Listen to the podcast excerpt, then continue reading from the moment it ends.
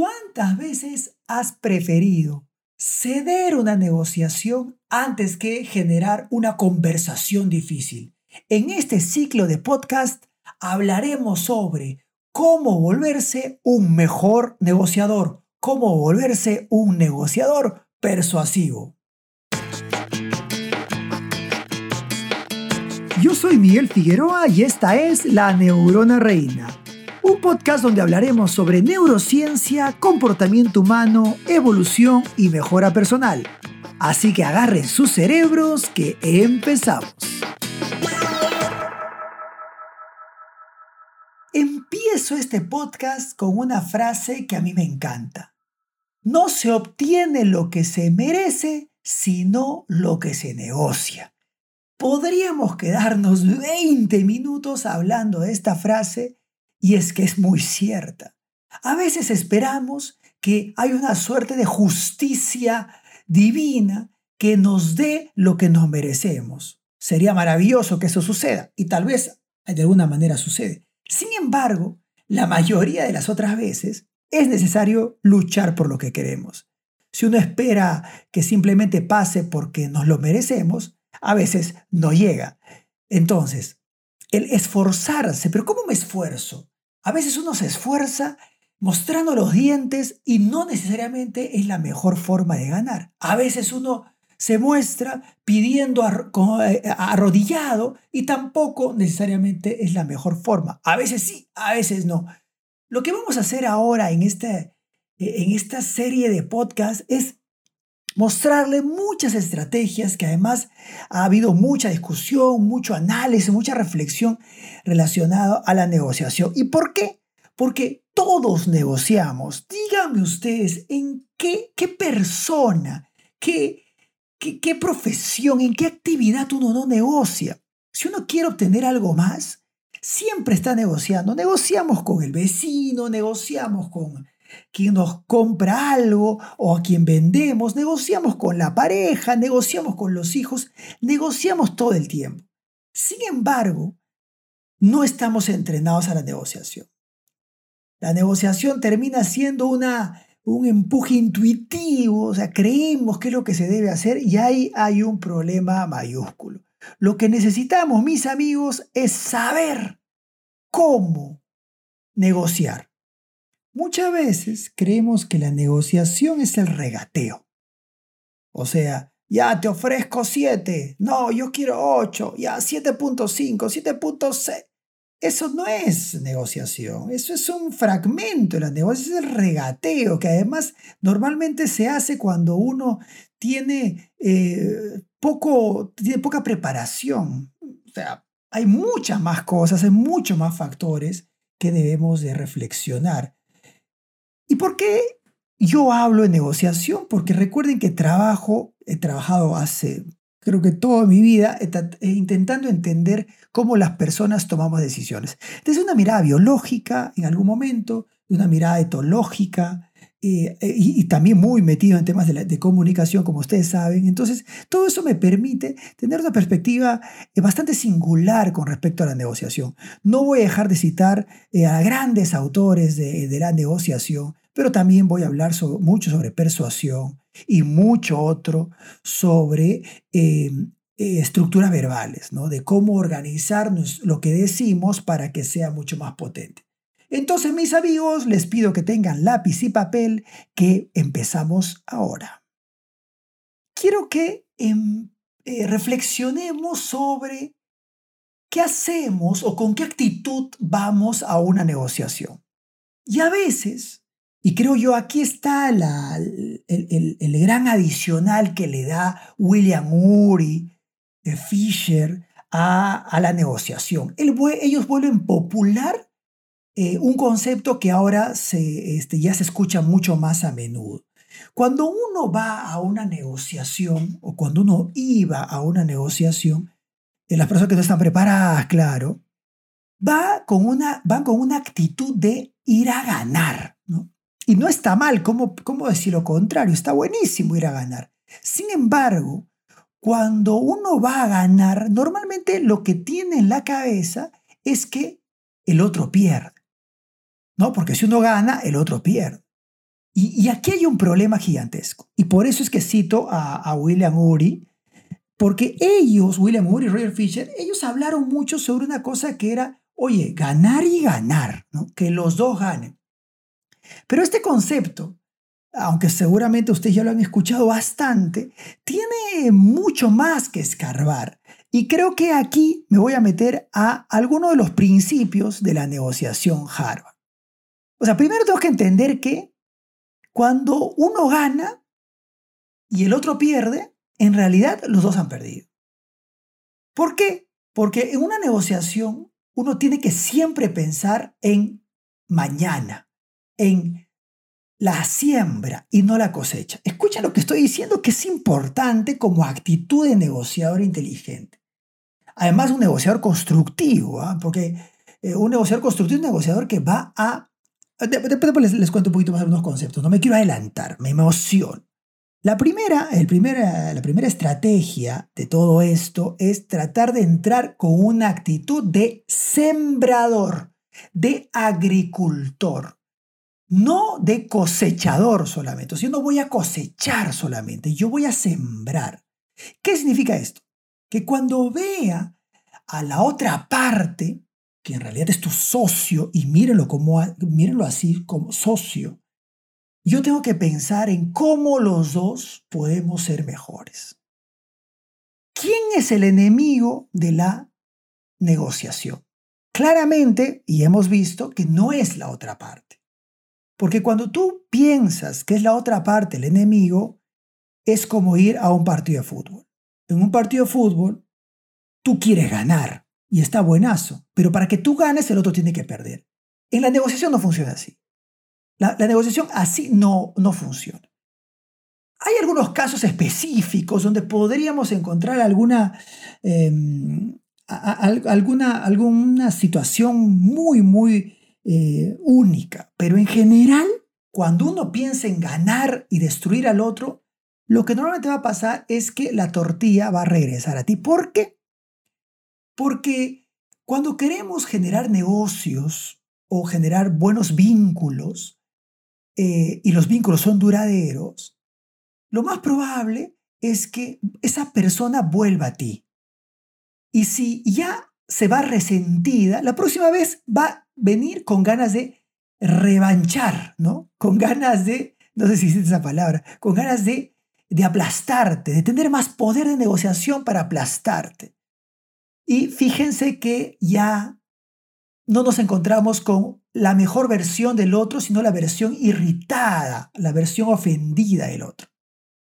Dicho esto, nos metemos a los principios de la negociación. Primero, tenemos que buscar una negociación colaborativa. ¿no? Y eso, en eso se podríamos resumir lo que hemos dicho. Colaborativa y constructiva. ¿Quién es el enemigo de la negociación? No es el otro, es el no crecimiento. Y si ustedes están ahorita en grupos, en su compañía, en su empresa y escuchan este podcast, recuerden eso. Cuando están negociando entre pares, entre amigos, porque se están negociando sobre este, quién usa esta mesa, o quién, eh, quién va a utilizar tal herramienta, o quién va a ir primero con el auto, o etcétera, recuerden que de alguna manera los dos tienen que ganar. ¿Quién es el enemigo, por lo tanto? El enemigo es el no crecimiento. Lo mínimo que yo debo de generar de una negociación es confianza, lo mínimo. A veces no se encuentra un punto de negociación, a veces no encontramos un punto de equilibrio. Después vamos a hablar un poco sobre el concepto de sopa. Después les voy a contar de sopa y de batna, que son conceptos hermosos. Eh, a veces no encontramos un punto de equilibrio. Entonces, por lo tanto, la negociación puede no suceder. Sin embargo, incluso cuando no sucede la negociación, tú deberías de haber generado en la otra persona por lo menos confianza. Y claro, también aprendizaje para ti, pero por lo menos confianza.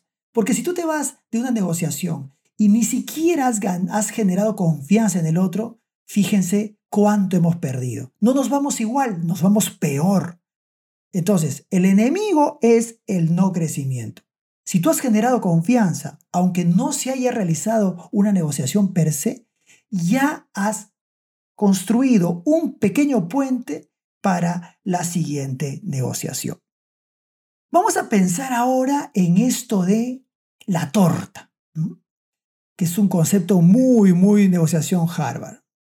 Dice lo siguiente, cuando tú vas a una negociación no debes de pensar en quién se, se lleva el pedazo de la torta más grande, sino, fíjense esto bonito, cómo hacer para que los dos agranden la torta, para que los dos hagan más tortas. Y recuerden, cuando digo los dos, me refiero a las partes, los socios, porque el otro, si tú lo, miras como un socio, lo vas a cuidar más, no vas a querer aprovecharte de él, lo vas a proteger. Entonces, no pensemos en quién se lleva el pedazo de la torta más grande, sino cómo hacer para que agrandemos la torta. Y fíjense qué, lógica tiene lo que dije al principio.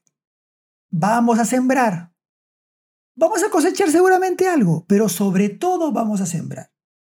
Hay muchas otras características que después voy a hablar sobre con quién va mejor este tipo de negociación, porque no siempre se puede y no con todo el mundo se puede, pero en la gran mayoría por, ejemplo, con nuestros socios estratégicos, por ejemplo, con nuestro equipo de trabajo, por ejemplo, con nuestros vecinos que vamos a vivir mucho tiempo con ellos, con nuestra familia. Este tipo de negociación funciona cuando todos lo entendemos, funciona de manera espectacular. Y aquí es donde aparece el concepto de win-win, ¿no? O sea, ganar y ganar, fíjense, no es Ojo, esto es muy importante. Ganar y ganar no es dividir en partes iguales. Es un error que, lo he escuchado bastante a menudo, incluso en gente que se adjudica conocimiento de la negociación. Ya, entonces partes iguales. Mis amigos, eso no es ganar, eso es repartir, eso no es ganar. Y ahí es el, ese es el problema. Si ustedes, si, si, eh, nuestros países, nuestros gobernantes, si los sindicatos y las empresas entenderíamos la negociación desde este punto de vista, todo sería win and win, ¿no? Todo sería ganar y ganar, todo sería así. Pero para eso hay que enseñar este método. Este método no funciona, porque si tú entras con desconfianza, como hablamos al principio, lo más probable es que las personas, lo mínimo que, que, que van a hacer es evitar mostrar, ¿no? Hay un concepto que, también me gusta mucho de, la negociación Harvard, que es no cedas, sino concede. es una frase que es muy, muy interesante. Recuerde que la palabra eh, ceder es eh, bien, ¿no? Debe estar muy cerca a renunciar. Y la palabra conceder viene a un común renunciamiento. Y es bonito porque nos empuja a entender que si yo he venido ahorita y quiero cosechar hoy, lo más probable es que yo coseche y el otro no. O los dos cosechemos muy poquito.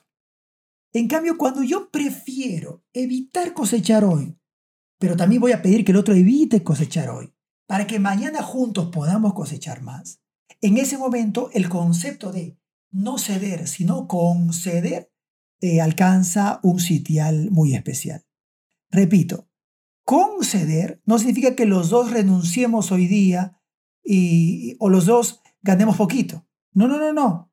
Tiene que ver con los dos hoy ganemos poquito para que mañana podamos ganar más. De nada me sirve ganar hoy poquito y nada más. Eso no, no tiene ningún sentido, tiene muy poco sentido, a no ser pues que sea eh, una, una, una reunión muy esporádica, con una negociación muy esporádica. En general es preferible ceder los dos, pero pensando en que mañana podemos ganar más. Ahora quiero pedirles que traten de ubicarse en algún estilo de negociación. Eh, voy a describir eh, cinco estilos de negociación y ustedes me cuentan con cuál se sienten más habituados, ¿no? Con cuál se sienten más cercanos. Primero está el competidor, ¿no?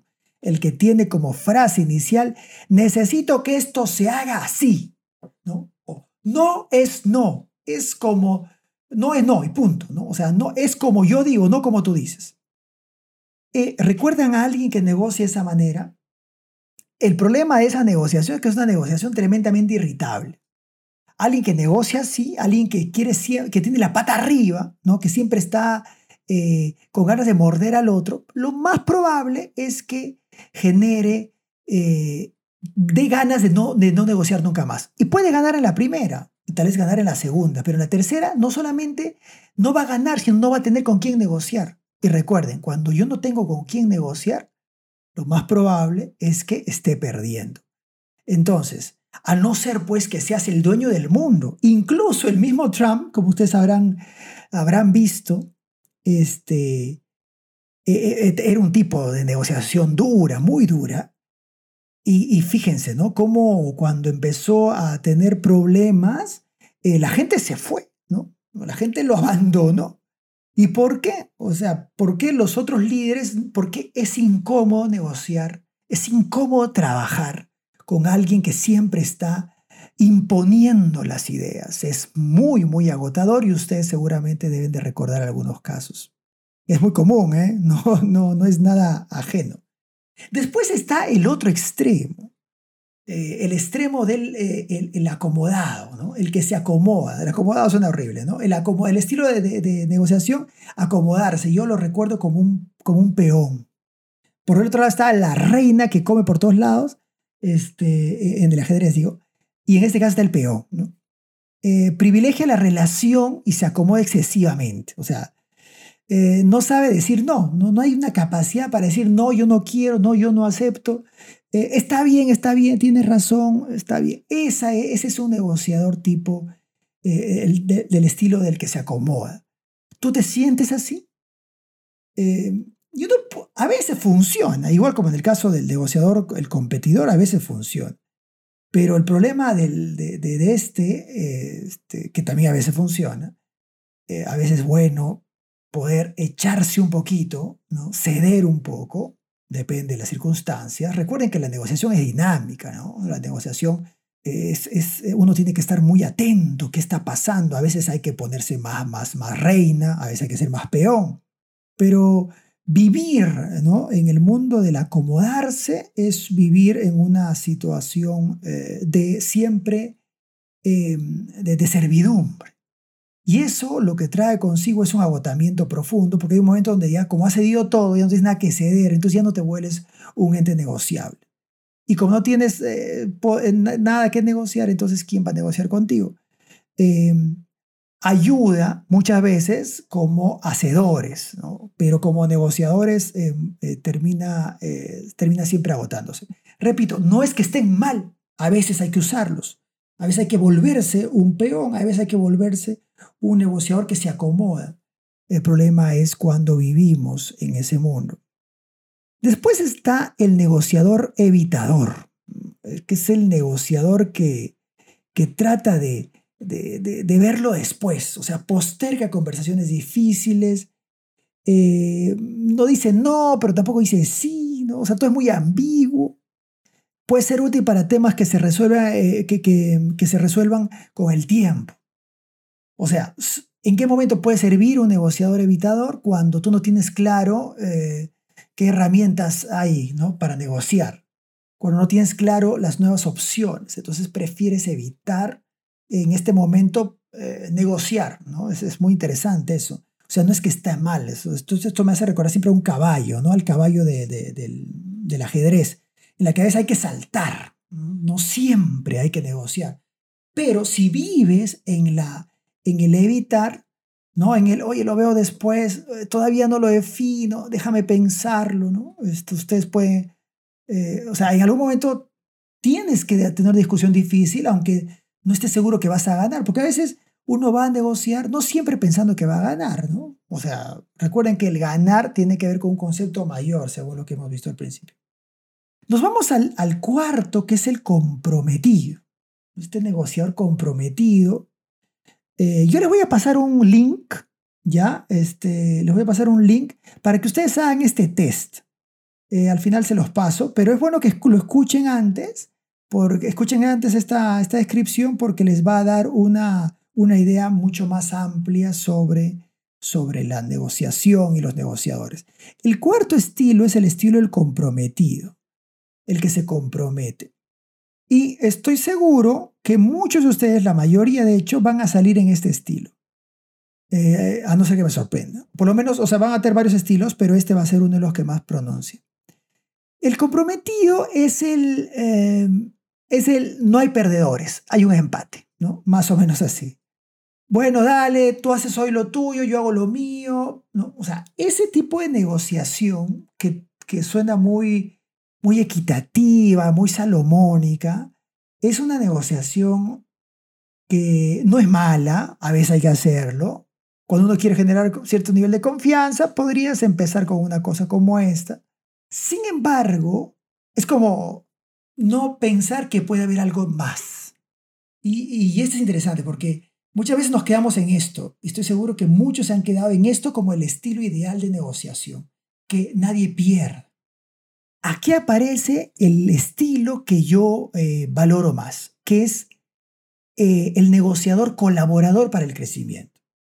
O sea, lo que habíamos visto al principio, ganar, ganar. El desacuerdo, y escuchen esto que es muy importante y con esto me voy a quedar, el desacuerdo es solo el principio de una conversación. ¿Me escucharon? Cuando tú recibas una objeción, lo decimos en el mundo de las ventas, cuando tú recibas una objeción, alégrate, porque una objeción significa que hay interés. En este caso, un desacuerdo significa que hay interés que hay ganas de hacer algo más, porque si no, se van y punto. Entonces, colaborar para el crecimiento significa buscar soluciones creativas para el conflicto. Es, sin lugar a dudas, desde mi punto de vista, el estilo más eficiente, el estilo más constructivo, el estilo más eh, fructífero. Sin embargo, también es un estilo difícil de alcanzar, porque necesitamos estar sintonizados nosotros y la otra parte, nosotros y los socios. O sea, la palabra, la frase pensemos lo mejor, debe existir otra idea, debe existir otra solución, es una herramienta muy importante. O sea, es una forma de actuar. Eso, mis amigos, se tiene que construir. Pero de eso, de cómo construimos este tipo de negociación, eh, lo vamos a ver en el siguiente podcast. Recuerden que me pueden escribir, mandar sus preguntas, eh, escriban a miguel.figueroa.com y voy a contestar sus preguntas relacionadas a, en este caso y todo este ciclo que va a durar varias semanas, sobre negociación. Si usted tiene algún caso que quieran ponerlo aquí en la palestra, lo podemos utilizar como referencia. Ha sido un gusto estar con ustedes. No se olviden de escribir, de seguirme en todas las redes sociales, Instagram, LinkedIn, Facebook, en todas las redes, YouTube. Estamos abriendo un canal de YouTube y hablando mucho de negociación también. Ha sido un gusto para mí estar con ustedes. Nos vemos en la siguiente. Chau, chau, chau.